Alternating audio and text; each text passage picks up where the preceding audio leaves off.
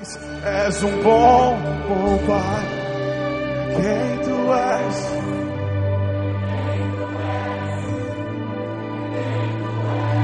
Sou amado por ti. Quem eu sou? Quem eu sou? Quem eu sou? És um bom, bom Pai. É quem tu és. É quem tu és.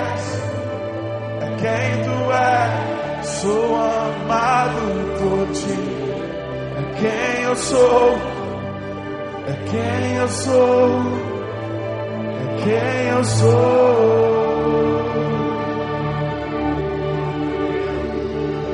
Queria que você permanecesse em pé e que você lesse comigo o texto que nós vamos pregar nessa noite. O Espírito de Deus testifica. E o texto, para mim, é um dos mais extraordinários de toda a Bíblia. Senhor sabe o quanto me sinto indigno de pregar num texto como esse. Romanos 8, 18. Veja se não tem tudo a ver com aquilo que você está ouvindo na adoração. Puderem projetar, vamos projetar. Romanos 8, 18 diz: Eu considero que os nossos sofrimentos atuais não podem ser comparados com a glória em que nós será revelada. A natureza criada aguarda com grande expectativa que os filhos de Deus sejam revelados, pois ela foi submetida à inutilidade, não pela sua própria escolha, mas por causa da vontade daquele que a sujeitou, na esperança de que a própria natureza criada será libertada da escravidão, da decadência em que se encontra, recebendo a gloriosa liberdade dos filhos de Deus. Sabemos que toda a natureza criada geme até agora como com dores de parto, e não só isso, mas nós mesmos que temos os primeiros frutos do Espírito, gememos interiormente, esperando ansiosamente nossa adoção como filhos, a redenção do nosso corpo. Pois nessa esperança fomos salvos, mas a esperança que se vê não é esperança. Quem espera por aquilo que está vendo? Mas se esperamos o que ainda não vemos, aguardamo-lo pacientemente. Da mesma forma, o Espírito nos ajuda em nossa fraqueza, pois não sabemos como orar, mas o próprio Espírito intercede por nós com gemidos inexprimíveis. E aquele que sonda os corações conhece a intenção do Espírito, porque o Espírito intercede pelos santos de acordo com a vontade de Deus. Sabemos que Deus age em todas as coisas para o bem daqueles que o amam, dos que foram chamados de acordo com o seu propósito. Pois aqueles que de antemão conheceu, também os predestinou para serem conformes à imagem do seu filho, a fim de que ele seja o primogênito entre muitos irmãos. E aos que predestinou, também chamou. Aos que chamou, também justificou. E aos que justificou, também glorificou. Que diremos, pois, diante dessas coisas? Se Deus é por nós, quem será contra nós? Aquele que não poupou o seu próprio filho, mas o entregou por todos nós, como não nos dará juntamente com ele e de graça todas as coisas? Quem fará alguma acusação contra os escolhidos de Deus? É Deus quem os justifica. Quem os condenará? Foi Cristo Jesus que morreu e mais que ressuscitou e está à direita de Deus e também intercede por nós. Quem nos separará do amor de Cristo? Será a tribulação, a angústia, a perseguição, a fome, a nudez, o perigo ou a espada? Como está escrito: por amor de ti, enfrentamos a morte todos os dias e somos considerados como ovelhas destinadas ao matadouro mas em todas essas coisas somos mais que vencedores, por meio daquele que nos amou. pois eu estou convencido de que nem a morte, nem a vida, nem anjos, nem demônios, nem o presente, nem o futuro, nem quaisquer poderes, nem altura, nem profundidade, nem qualquer outra coisa na criação será capaz de nos separar do amor de Deus que está em Cristo Jesus, o nosso Senhor. Aleluia! Pode sentar.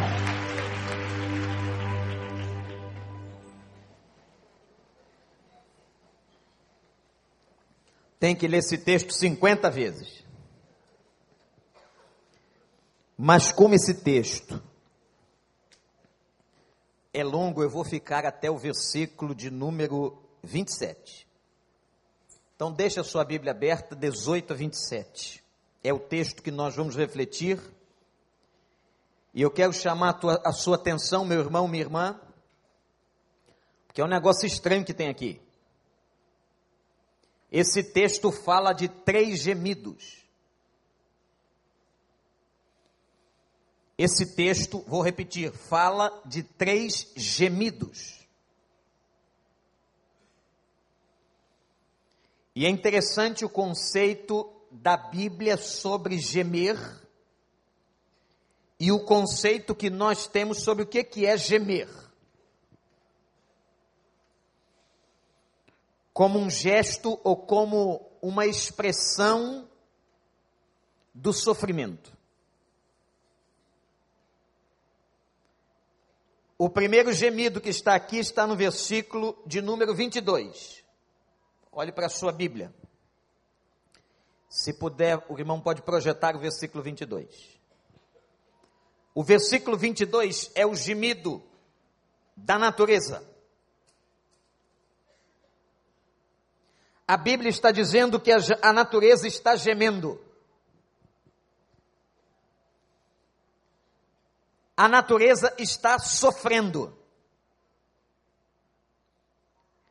A interpretação do texto grego sobre natureza aqui é o cosmos.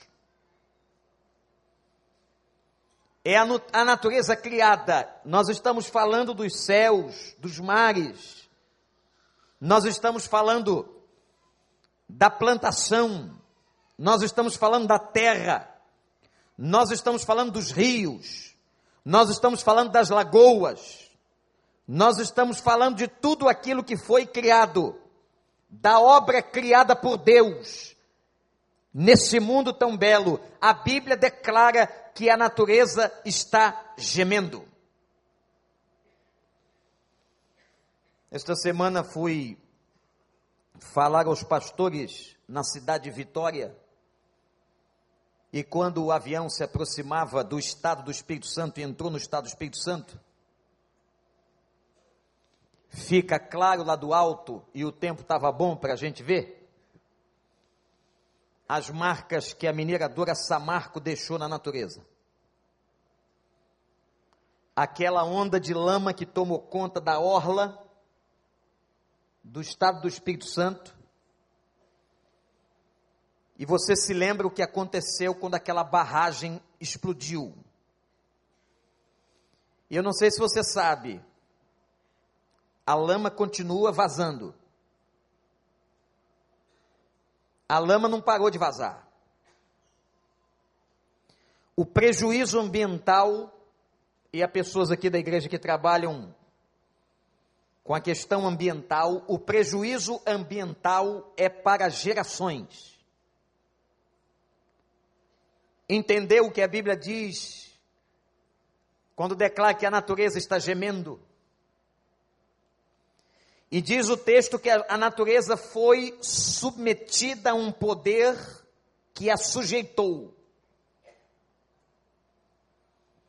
esse poder que a sujeitou e que a faz sofrer é um poder de destruição maligna.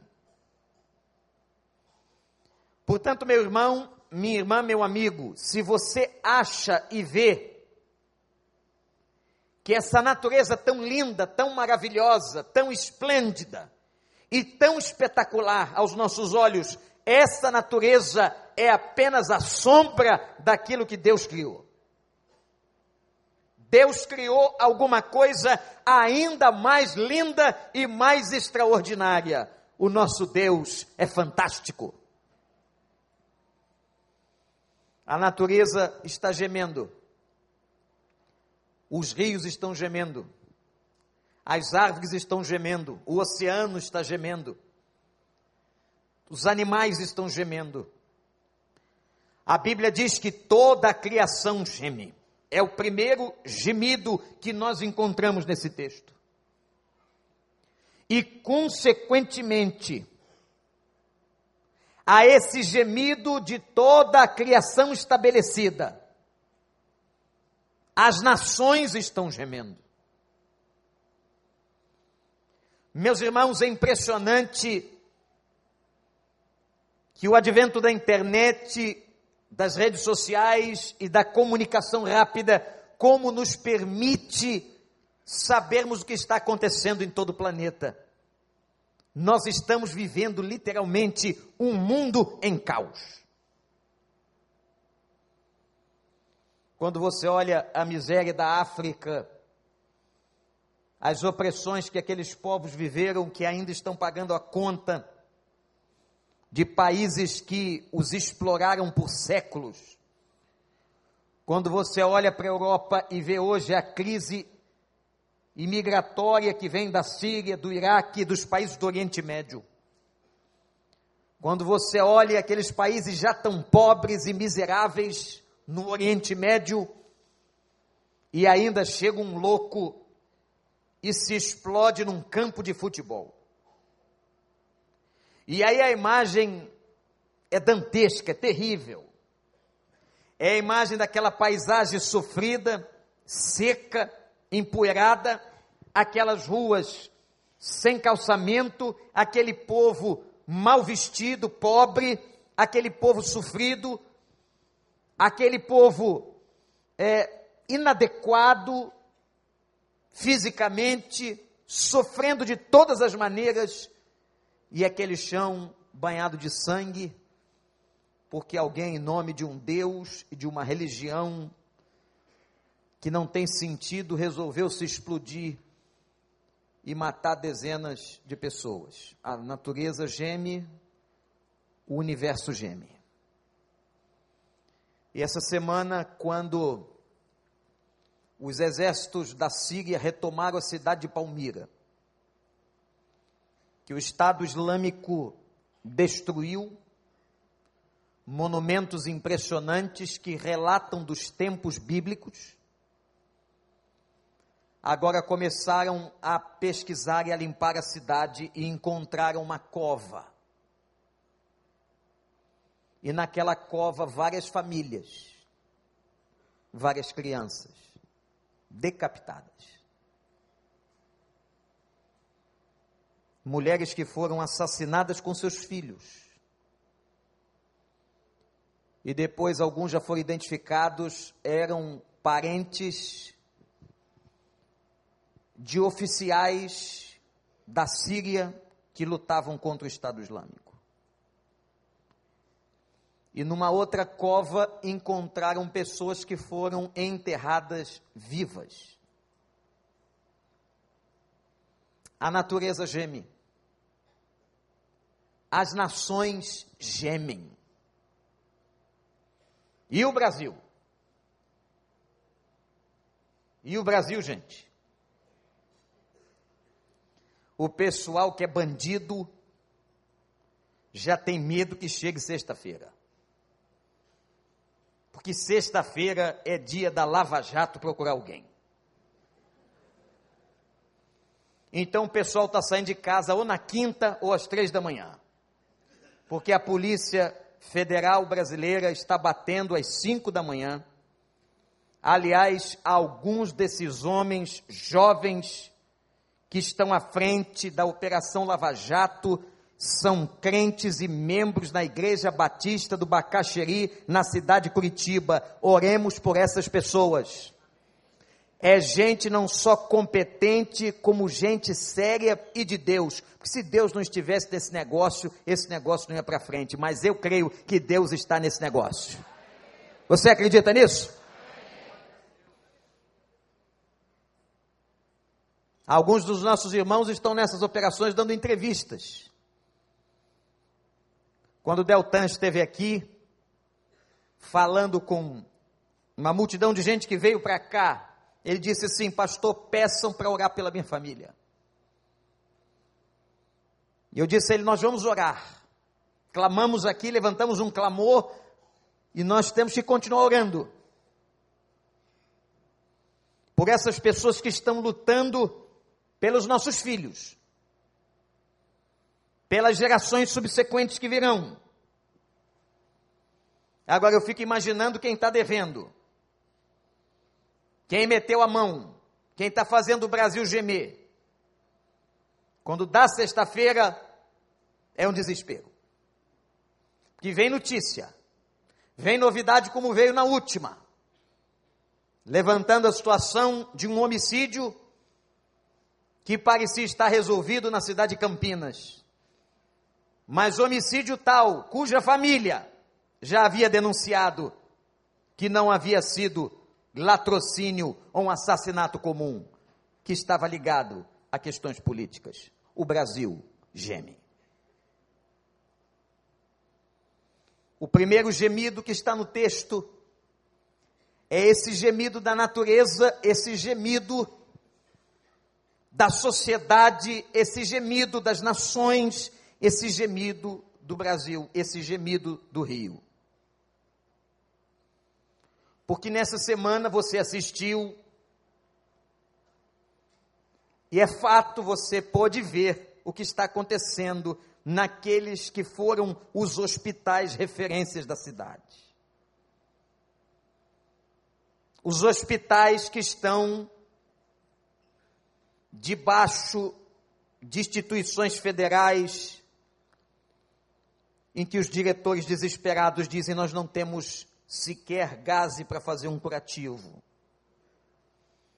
O abandono da universidade, do hospital da Universidade Federal do Rio de Janeiro, que já foi uma referência. Falava com uma mãe, hoje à tarde, que o seu filho ardia em febre com 40 graus e levou a criança para o Lourenço Jorge, aqui onde nos atende. Não pense que você está fora, não. Porque se você sofreu um acidente ali na rua, você não pode chamar o seu plano de saúde, não. Você tem que ir na ambulância do bombeiro, do nosso corpo de bombeiro, que aliás é muito sério e competente. E você vai ser levado para lá, ou para um hospital equivalente dentro do município. E a mãe estava me descrevendo o que que ela viu de pessoas amarradas a macas, de uma senhora que acabara de perder uma perna, de pessoas gritando, sem vaga, e ela com seu filho com um problema de amidalite. A cidade está gemendo. Eu tenho dito para as pessoas que isso aqui é um oásis, né? Está no culto, adorando a Deus, louvando o Senhor. É um oásis. É Deus nos dando graça e oportunidade para a gente enfrentar a próxima semana. Mas tem no texto um segundo gemido. O primeiro é o da natureza. O segundo gemido é dos crentes. O texto vai dizer que os crentes estão gemendo. E por que é que os crentes estão gemendo? Olhe para a sua Bíblia e veja que o gemido dos crentes, daqueles que a Bíblia diz que tem o Espírito, versículo 23. Nós mesmos que temos os, os as primeiros, ou os primeiros frutos do Espírito gememos interiormente, esperando ansiosamente a nossa adoção como filhos, a redenção do nosso corpo. Sabe por que, que a Bíblia diz que os crentes gemem? Isso é um gemido espiritual é pela libertação que já nos foi garantida e assegurada desse corpo mortal, desse corpo finito, desse corpo que é pó, nós também estamos gemendo. Pastor, se eu soubesse, não tinha vindo à igreja hoje.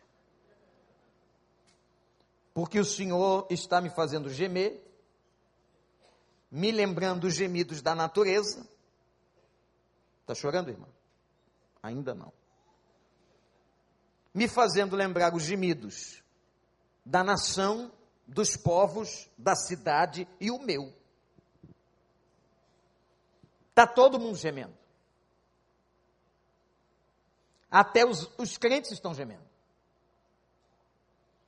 E agora, quando tudo parece que está perdido, quando parece que o desespero tomou conta do texto, e dos seus leitores e dos seus ouvintes, aí Paulo introduz um tema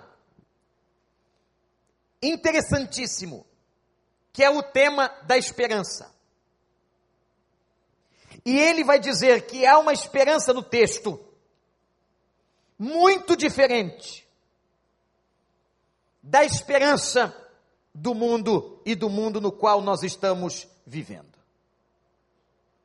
Eu quero que você preste atenção para o conceito do que é esperança. Você que entrou aqui hoje, certamente tem um conceito do que é esperança. Eu vou ler para você algumas afirmações conceituais sobre esperança, como por exemplo, esperança é um estado psicológico. Isso é um conceito. Esperança é uma necessidade de olharmos para o futuro com alguma perspectiva. Alguns chegam a dizer que esperança é uma coisa irracional. Que a esperança é uma ilusão. Que esperança é um mito. Que esperança não tem lógica. Esperança para a mente de algumas pessoas é uma probabilidade. Você que estudou matemática um pouquinho, e é uma ciência exata, sabe que probabilidade não é certeza. Por mais que você tenha um percentual alto de probabilidade, a probabilidade é probabilidade, não é certeza. Mesmo que você tenha 99,9% de probabilidade,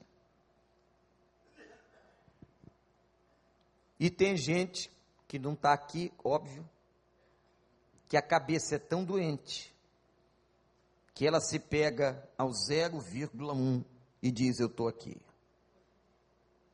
Você tem 99,9 de chance de não morrer. Eu vou morrer, pastor. Mas por quê? Porque eu sou 0,1. Impressionante.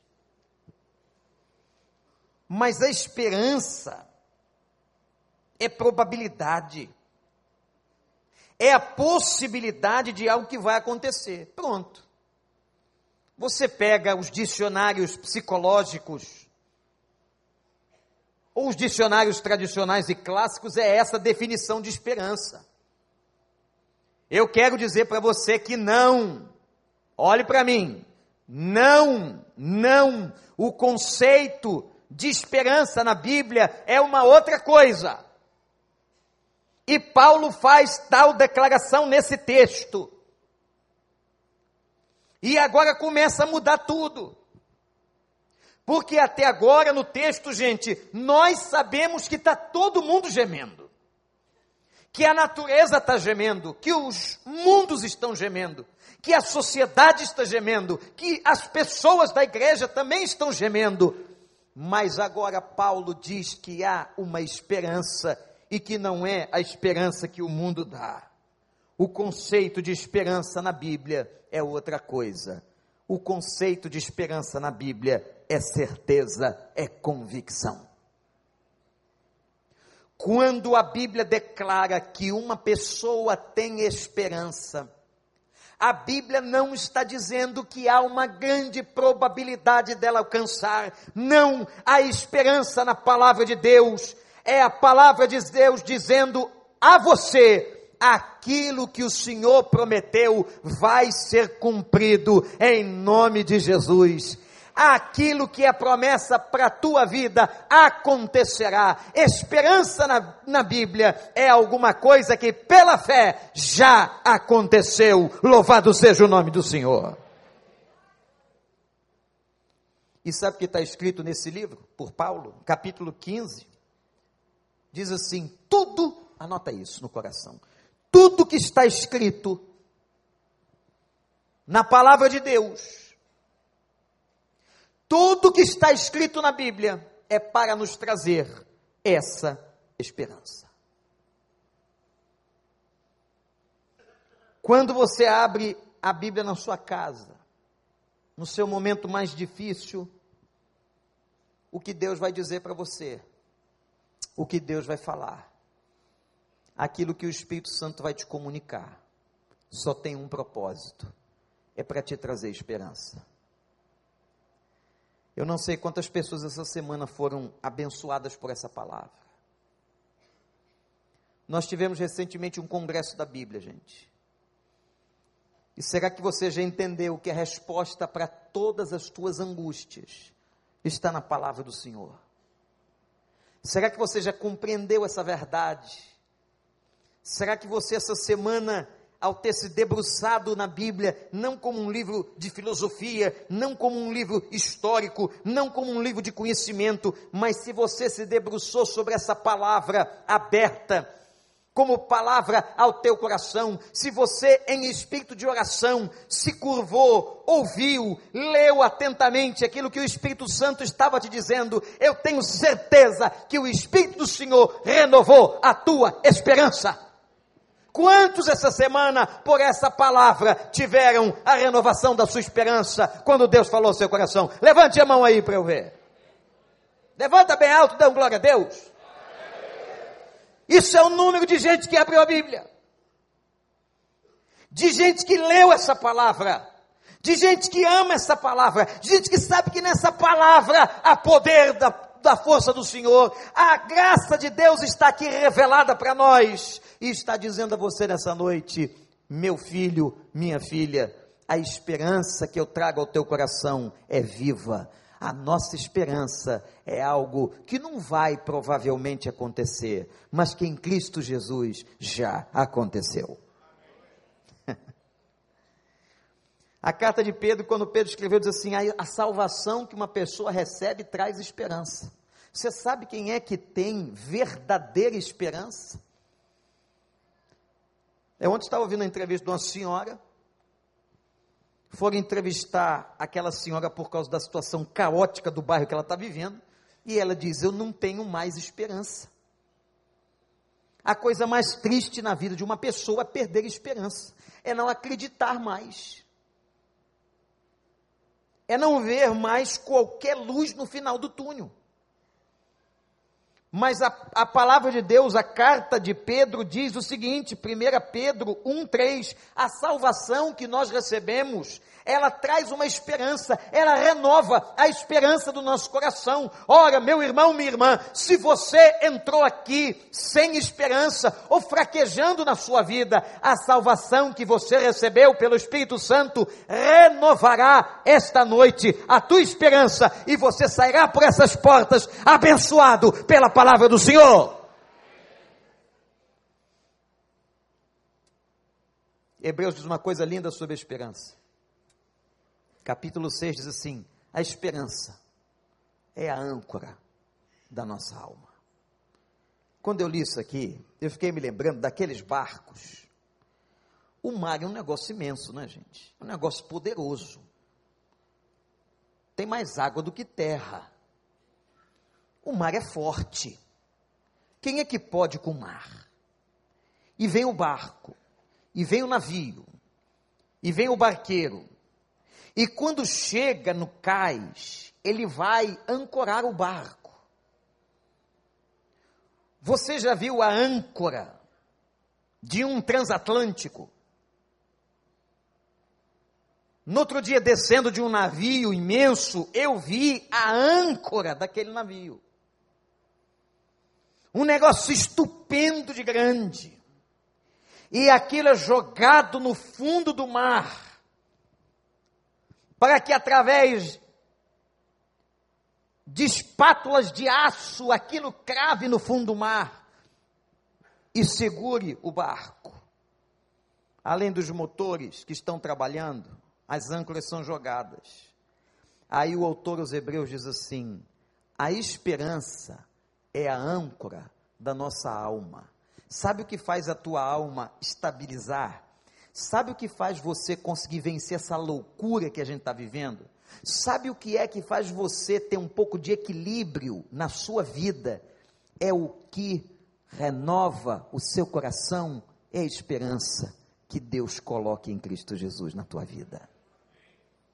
O gente, é isso que nos renova. Quando eu fico pensando como o diabo impede as pessoas de vir à casa do Senhor. Como o diabo impede uma pessoa de ouvir a palavra. A luta dele é tremenda, a luta das pessoas, pastor, parece que acontece de tudo para eu não vir à igreja, é claro. Porque na igreja será exposta a palavra de Deus cantando-se ou pregando-se. E a palavra de Deus pregada no poder do Espírito Santo atingirá o coração, e aquele que chegou ferido sairá sarado, aquele que chegou aprisionado sairá liberto. Então, Satanás quer trabalhar lá na base para impedir você de chegar aqui, mas graças a Deus vocês chegaram aqui nessa noite. E vocês estão escutando a palavra de esperança a esperança é a âncora da nossa vida. O que faz a tua vida estabilizar, o que faz você ter força, o que te segura nesse mundo é a esperança do Senhor no teu coração. Paulo, ainda falando sobre essa esperança, vai dizer uma coisa interessante. Há três coisas, e ele usa um outro texto para falar sobre isso, que permanece tudo nessa vida vai desaparecer. Tudo, gente. Tudo. O governo, o dinheiro, a forma política, tudo isso. Mas haverá um dia que três coisas vão permanecer: a fé, a esperança e o amor. Essas três coisas vão permanecer. E essa esperança que renova, é algo altamente espiritual. Não é uma esperança de alguém falando com você, te dando uma força. Tem muito amigo da gente que dá força, não é? Vou te dar uma força, vamos fazer alguma coisa para você ter uma força. Vamos jogar uma bola, vamos no cinema ver o Batman e o Super-Homem. Vamos passear na praia, vamos jogar uma partida de voleibol, vamos comer uma pipoca, vamos num restaurante, é o máximo que a gente pode fazer. Dizer algumas coisinhas para eles, mas o único que pode atingir o coração e a alma com esperança é o Espírito Santo de Deus. E Paulo está dizendo: é essa esperança que ele nos traz. E qual é o fundamento? O que é e qual é, ou quais são os fundamentos dessa esperança, pastor? São três. Por que, que eu posso ter esperança? Primeiro, porque ele começa dizendo no versículo 18 que nós lemos, que tem um futuro de glória para todos nós.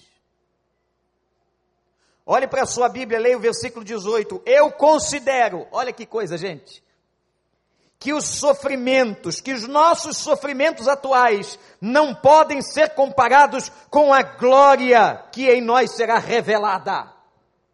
Deixa esse texto aí. Eu não sei o que você está passando, meu irmão, minha irmã. Você que está gemendo. Mas uma coisa eu sei: o que vai vir pela frente é coisa muito melhor, muito mais extraordinária e que não pode ser comparada a isso que você está passando, porque a glória que virá sobre a tua vida é ainda mais espetacular e será revelada ao teu coração, na tua história. Deus vai te abençoar. Então está sofrendo aqui? Ah, pastor, estou sofrendo muito. Tem pessoas que realmente sofrem muito, tem outras que pensam que sofrem. O que, você está sofrendo? Poxa, porque eu não consegui trocar de carro esse ano, pastor. Eu ouvi isso. Eu ouvi isso, irmãos. Você não conseguiu trocar. Realmente é um sofrimento, deve ser uma coisa dilacerante na alma humana. Mas, pastor, eu faço isso todo ano, não consegui, eu estou muito frustrado. Eu falei, realmente, irmão. Vai para casa, fecha a porta do teu quarto, ajoelha e pede a Deus misericórdia pela tua vida, para Ele não te fulminar. Tem gente que pensa que sofre. Não é verdade? Ouvi também uma senhora reclamando: estou sofrendo, pastor. Gastei um dinheirão com a minha cirurgia plástica e não deu certo. Disse, mas a senhora tinha um problema de saúde complexo? Não, pastor. Eu fui fazer uma restauraçãozinha e não funcionou. Mas eu estou olhando para a irmã, está normal, não, pastor, eu não posso revelar o lugar que eu sofri tal intervenção. A intervenção não foi feliz. Eu falei, a senhora agora está infeliz. Estou infeliz. Eu falei assim, bem feito. Oh, quer dizer, é, claro que não, né? Realmente é um motivo de sofrimento tremendo. A senhora gastou um dinheirão para melhorar a sua cara e não deu certo.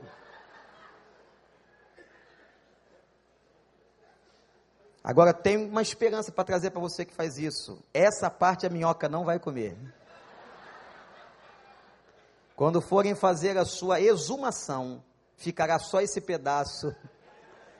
E o pessoal do cemitério vai dizer assim: o que isso? Que parte do corpo era essa?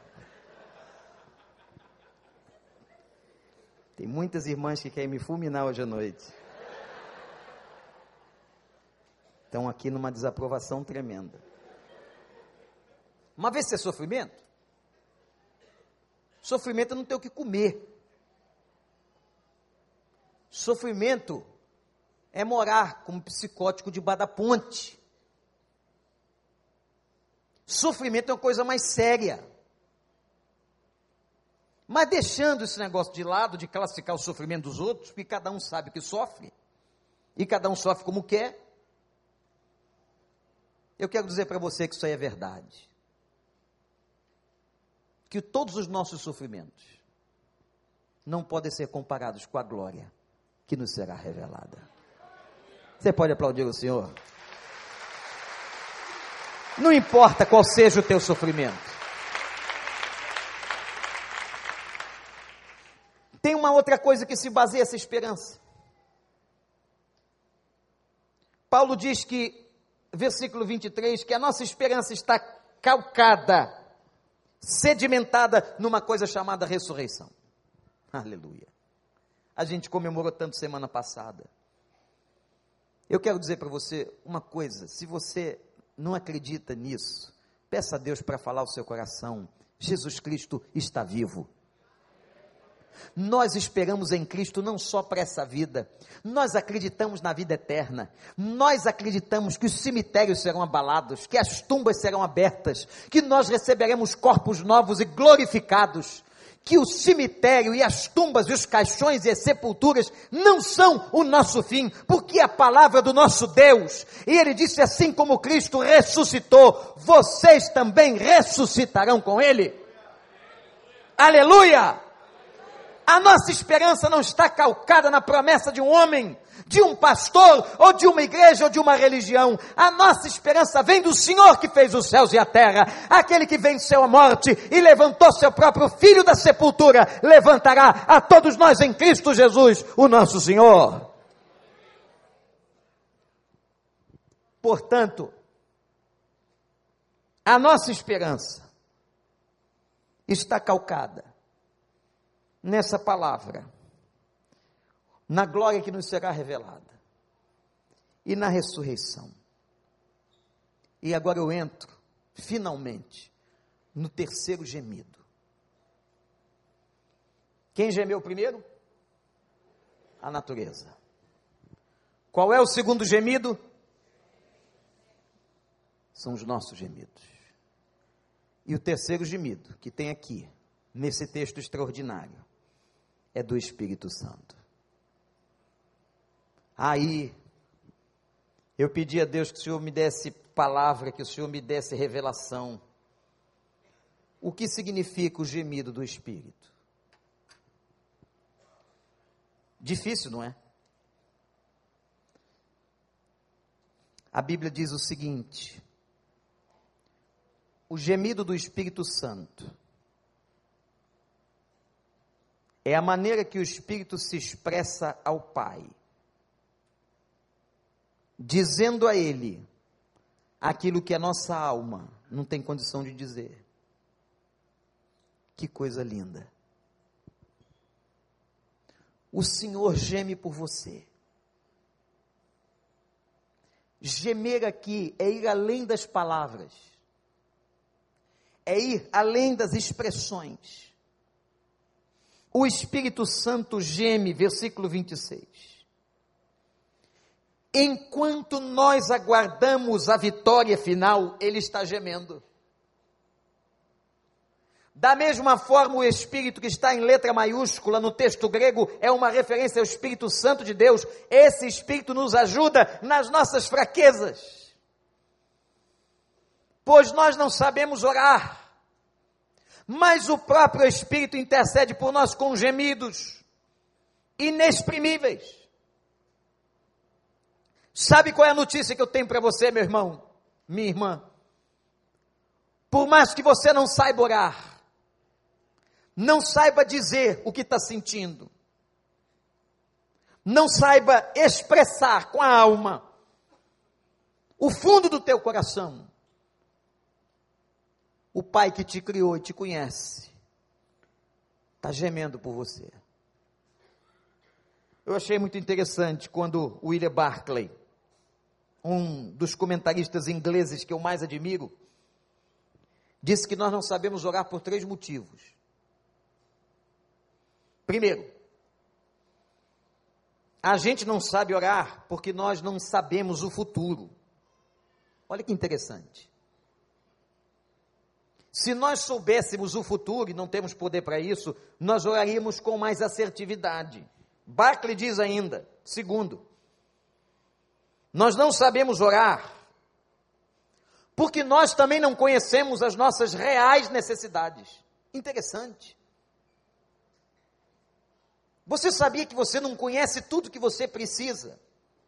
Ou exatamente aquilo que você precisa, que às vezes você está pedindo alguma coisa e Deus sabe que você precisa de outra coisa. Ou você está colocando alguma coisa diante de Deus.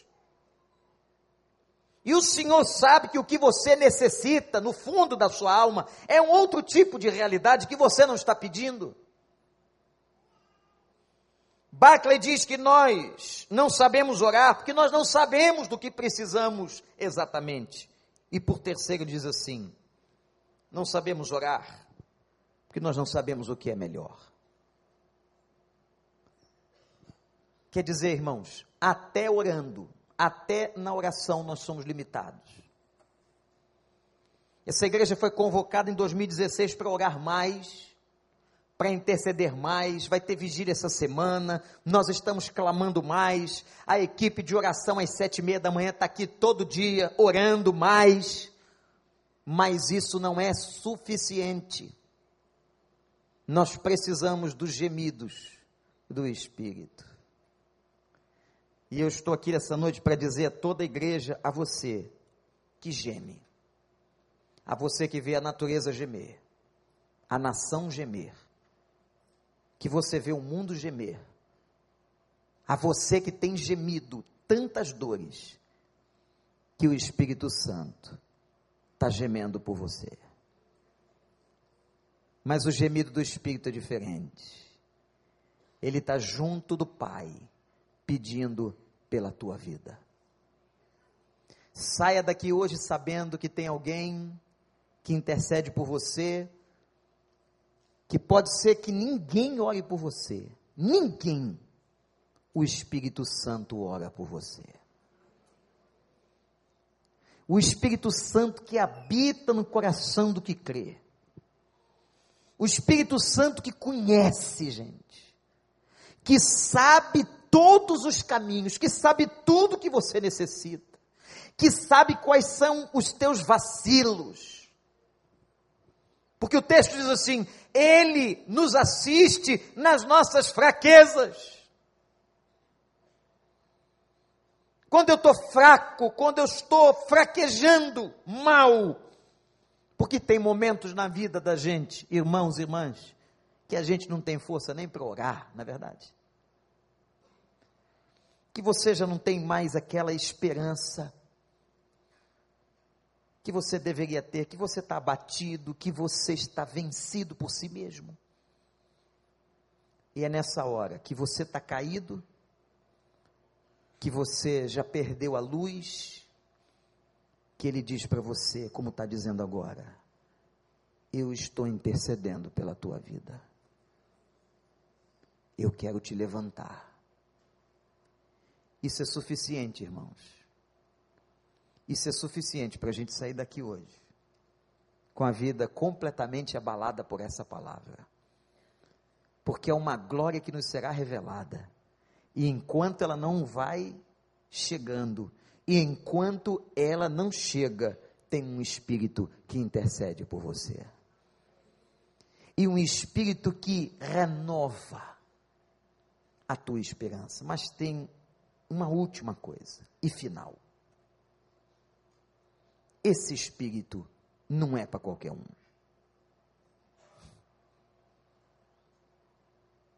Esse espírito de Deus só habita e entra no coração que crê.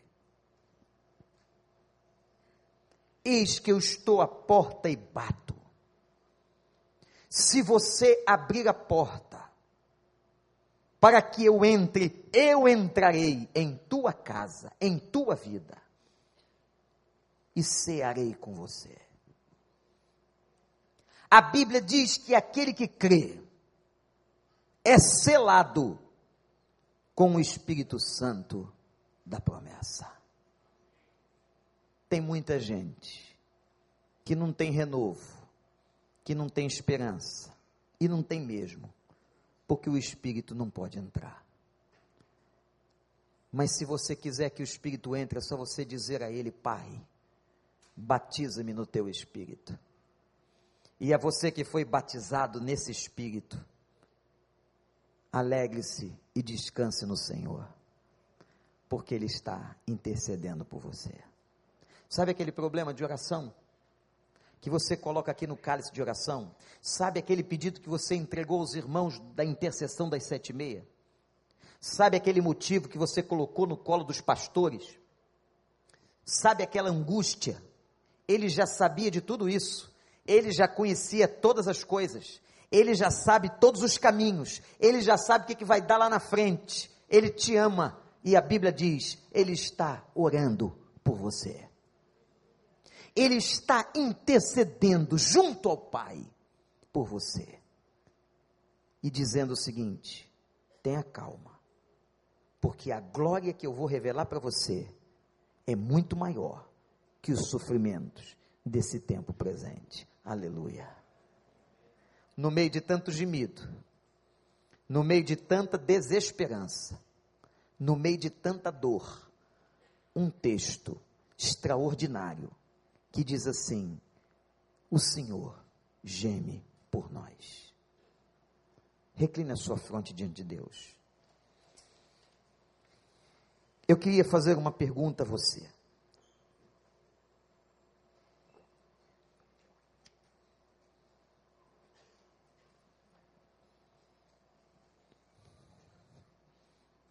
Você está sem esperança gemendo na tua dor. Você não tem mais perspectiva, você não tem mais alegria. Você só vive na depressão.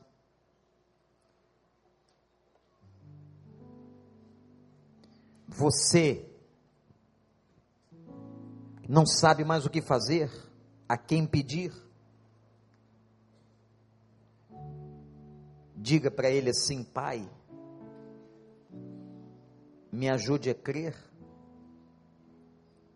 Eu entrego meu coração, minha vida, ao teu Espírito. Batiza-me nele. Isto é, mergulha a minha alma no teu Espírito. E renova toda a minha esperança e me dá, Senhor, um renovo no meio da crise, do sofrimento, da dor, desse país, da natureza. Eu quero ver com os teus olhos. Eu quero esperar na esperança do Senhor.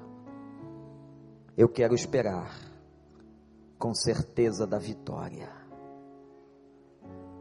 Você quer, você precisa. Levante uma de suas mãos, eu vou orar por você agora. Se você está precisando que esse Espírito faça essa obra, graças a Deus, graças a Deus, graças a Deus, graças a Deus. O Espírito do Senhor intercede por você com gemidos inexprimíveis. Aleluia. Graças a Deus. Queria convidar a igreja a ficar em pé. Esse momento tão sério.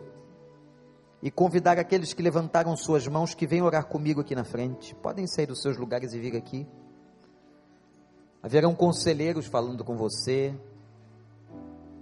Pessoas vão te ajudar. Venha, venha. Não tenha constrangimento, porque aqui é casa do Senhor. É casa de oração. Todos aqueles que levantaram suas mãos dizendo: Eu preciso que o Espírito Santo gema por mim. Eu quero ser mergulhado nesse Espírito. Eu quero ter a esperança renovada. Pode vir, pode chegar bem para cá, bem pertinho do pastor. Podem vir. Graças a Deus, graças a Deus. Quantas pessoas. Deus sabe porque você está vindo chorando mas você vai voltar edificado, abençoado, porque Ele está orando por você. Graças a Deus. Podem vir enquanto estamos adorando ao Senhor. Espírito Santo, ore por mim. Você quer? Diga ao Espírito Santo isso.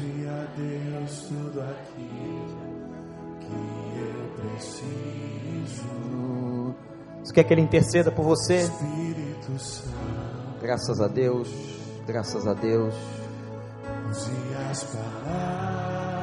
Esse momento é exatamente para você que quer, que reconhece que precisa do Espírito para interceder por você. Ajude nas minhas fraquezas. Não sei como devo pedir. Não sei como devo pedir. Diz assim: Espírito Santo, Santo, vem interceder por mim.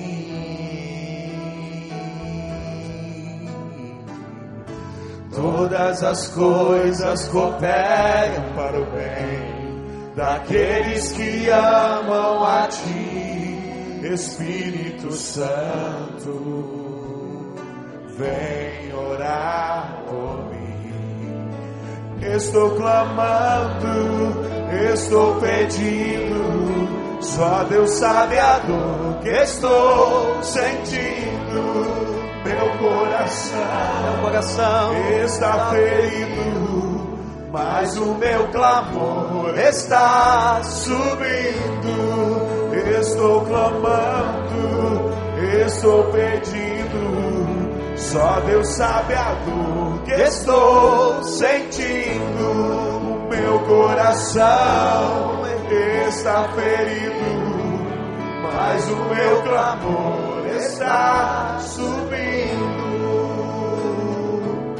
Igreja, estende a mão para cá, nós vamos orar para essas pessoas. E eu quero dizer para vocês que quem vai interceder é o Espírito Santo. Nós vamos orar, mas com gemidos inexprimíveis. O Espírito vendo a sua decisão, conhecendo o seu coração, ele vai interceder diante do Pai agora pela tua vida. Meu Deus, Toma, Senhor, essas pessoas. Toma, Senhor, o coração, os gemidos. Que o teu Espírito Santo esteja traduzindo a dor e o sofrimento de cada uma delas no teu altar. Renova a esperança, Senhor. Renova a alegria. E se algumas delas, ou quem sabe todas, ainda não haviam sido batizadas no teu Espírito, que isso aconteça agora em nome de Jesus.